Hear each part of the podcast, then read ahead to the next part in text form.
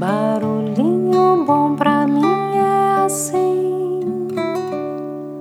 provoca silêncio em mim. O Barulhinho Bom de hoje é o quinto episódio da minissérie de 10 barulhinhos especiais e históricos em que compartilho trechos da famosa Carta a Meneceu sobre a felicidade que foi escrita por Epicuro por volta de 300 anos antes de Cristo. Que tal? Essa carta atemporal e jamais obsoleta trata de uma questão fundamental para a filosofia. Isso se não for propriamente a mais importante das questões, a que diz respeito a como podemos alcançar a felicidade e de como nos mantermos felizes. E no episódio de hoje vamos compartilhar o quinto tópico da carta Meneceu que trata sobre os desejos e a tranquilidade de espírito, onde Epicuro escreveu assim: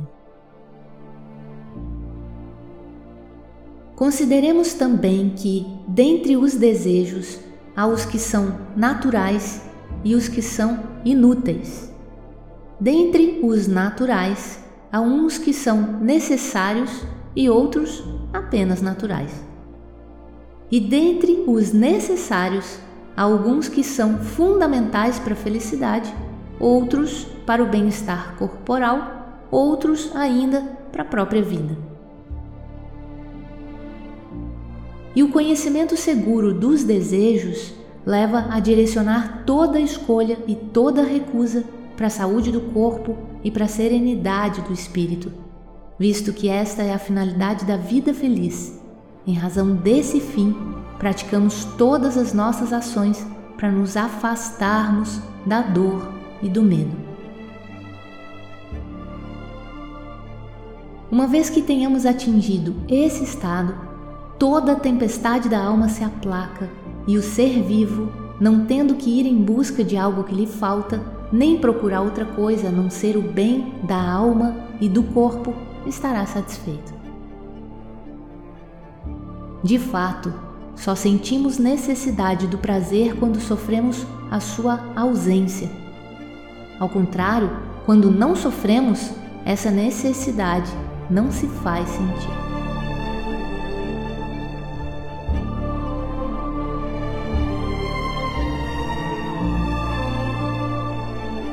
E aí, que tal esse barulhinho bom, hein?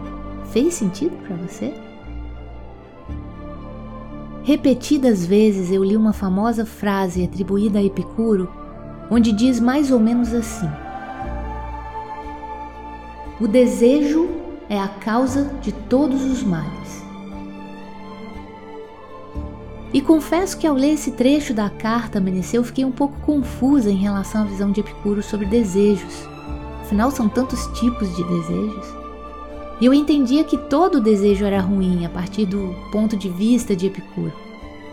E como eu fiquei em dúvida em relação a isso, eu resolvi buscar mais informações sobre esse assunto e eu encontrei um excelente artigo escrito pelo mestre em filosofia Glauber Ataide, onde ele esclarece a visão de Epicuro sobre desejos e que trouxe muito mais claridade a esse conteúdo para mim.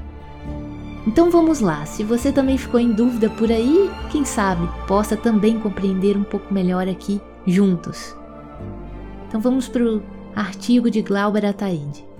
Abre aspas. Epicuro observou e distinguiu os desejos humanos em três categorias. Uma, desejos naturais e necessários. Outra, desejos naturais, mas não necessários e uma terceira, desejos não naturais e não necessários. No primeiro grupo, desejos naturais e necessários, ele classificou os desejos ligados à conservação da vida do indivíduo. Estes seriam os únicos válidos, pois subtraem a dor do corpo. Como, por exemplo, seria comer quando se está com fome, beber quando se está com sede, repousar quando se está cansado e por aí vai. No segundo grupo dos desejos naturais, mas não necessários, se enquadram os desejos oriundos de variações supérfluas dos prazeres naturais, como comer bem, beber bebidas refinadas, vestir-se com luxo e por aí vai.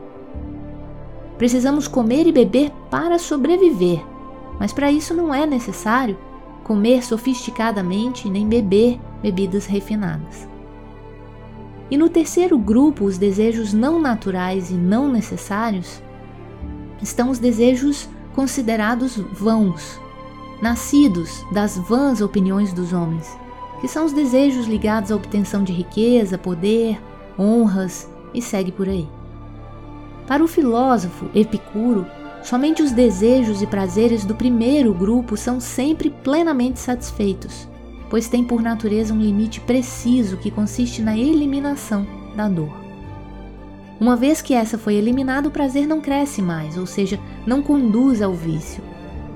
Os do segundo grupo já não têm esse limite, por isso podem provocar dano, assim como os do terceiro, que ainda por cima produzem perturbações na alma.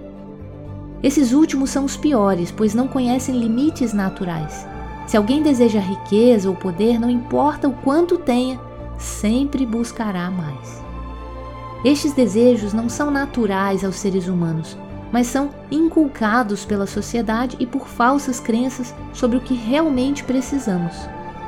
O epicurismo, portanto, defendia por essa razão que a riqueza está inteira no pão, na água e num abrigo qualquer para o corpo, pois a riqueza supérflua traz para a alma uma ilimitada aspiração de desejos, o que será causa de dor e perturbação.